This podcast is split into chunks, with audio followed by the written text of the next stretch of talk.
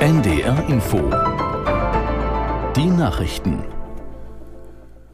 Um 9 Uhr mit Martin Wilhelmi. Nach den Busch- und Waldbränden auf Hawaii wird weiter nach Vermissten gesucht. Die Zahl der Toten ist inzwischen auf 89 gestiegen, wie der Gouverneur des US-Bundesstaats mitteilte. Vermutlich wird sie sich noch erhöhen. Die Feuer waren Anfang der Woche ausgebrochen und hatten sich wegen starken Windes schnell ausgebreitet. Besonders die Insel Maui war betroffen. Es gibt Kritik an den Behörden, weil viele Bewohnerinnen und Bewohner erst spät von der Gefahr erfahren haben.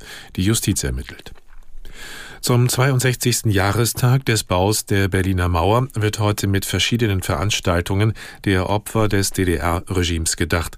In Berlin ist an der zentralen Gedenkstätte an der Bernauer Straße eine Andacht in der Kapelle der Versöhnung geplant. In Mecklenburg-Vorpommerns Landeshauptstadt Schwerin wird mit einer Kranzniederlegung an der Tafel für die Opfer kommunistischer Gewaltherrschaft am Demblerplatz an die Menschen erinnert, die bei Fluchtversuchen an der Mauer und an der innerdeutschen Grenze getötet wurden. Es dürfe nicht vergessen werden, wie viel Leid, Unrecht und persönliche Entbehrungen den Menschen zu DDR-Zeiten widerfahren ist, sagt der Schwerins Stadtpräsident Ehlers. Die Union fordert, gesetzlich Versicherte stärker an den Kosten der Gesundheitsversorgung zu beteiligen. Der gesundheitspolitische Sprecher der Unionsbundestagsfraktion Sorge begründet den Vorstoß damit, dass die weit verbreitete Flatrate-Mentalität in der gesetzlichen Krankenversicherung beendet werden müsse. Aus der NDR Nachrichtenredaktion Verena Hartges. Der CDU-Politiker schlägt Tarife mit einem Eigenanteil vor. Im Gegenzug sollen die Beiträge reduziert werden. Möglich sei auch, den Eigenanteil erst zu erheben, wenn ärztliche Leistungen so wörtlich übermäßig in Anspruch genommen würden, sagte Sorge dem Redaktionsnetzwerk Deutschland. Chronisch Kranke oder Härtefälle will er von der Regelung ausnehmen.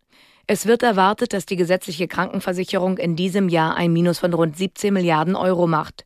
Für 2024 sagen die Krankenkassen ein Defizit von bis zu 7 Milliarden Euro voraus. Das Bundesinnenministerium ist offen für den Vorschlag, dass Tatverdächtige in Zukunft beweisen müssen, dass sie ihr Vermögen legal erworben haben. Ein Ministeriumssprecher sagte dem Tagesspiegel, man prüfe den Vorstoß aus Berlin. Die Berliner Innensenatorin Spranger hatte die sogenannte Beweislastumkehr im Kampf gegen organisierte Kriminalität ins Spiel gebracht. Vorbild könnte Italien sein. Dort nutzt die Justiz dieses Instrument, wenn sie gegen Mitglieder der Mafia ermittelt. Zustimmung zu dem Vorschlag aus Berlin kommt aus Nordrhein-Westfalen. Die Fußball-Bundesligisten Werder Bremen und der VfL Bochum sind in der ersten Runde des DFB-Pokals ausgeschieden. Die Bremer verloren beim Drittligisten Viktoria Köln mit 2 zu 3. Bochum unterlag beim Drittligisten Arminia Bielefeld mit 1 zu 4 im Elfmeterschießen. Eine Runde weiter ist der FC St. Pauli. Die Hamburger gewannen bei Atlas Delmenhorst mit 5 zu 0. Regionalligist Teutonia Ottensen aus Hamburg scheiterte an Bundesligist Bayer Leverkusen mit 0 zu 8. Holstein Kiel besiegte den FC Gütersloh mit 2 zu 0. Der Bremer Fünftligist Oberneuland verlor gegen den ersten FC Nürnberg mit 1 zu 9. Und RB Leipzig hat den Supercup gewonnen. Der DFB-Pokalsieger bezwang gestern Abend den deutschen Meister Bayern München mit 3 zu 0. Soweit die Meldungen. Das Wetter in Norddeutschland, Sonne und Wolken im Wechsel, meist trocken, örtlich ein paar Schauer.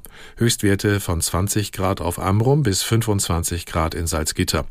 Morgen heiter bis wolkig, später in der Südosthälfte teils gewittrige Schauer, maximal 20 bis 29 Grad und am Dienstag unbeständig mit Regengüssen und Gewitter bei 21 bis 29 Grad. Und das waren die Nachrichten. NDR Info. Themen des Tages. Mit Alex Franz, guten Morgen. Und wir blicken bis halb zehn auf die wichtigsten Themen dieses Sonntags. Unter anderem geht es um die Frage, braucht Deutschland ein neues Konjunkturpaket? Dazu gleich ein Interview mit dem wirtschaftspolitischen Sprecher der SPD, Bernd Westphal. Unser Wochenkommentar beschäftigt sich mit dem Erstarken der AfD. Der Journalist Heribert Prantl über den richtigen Umgang mit der Partei. Und im Sport blicken wir unter anderem auf die 0 zu 3 Niederlage der Bayern gestern Abend im Supercup gegen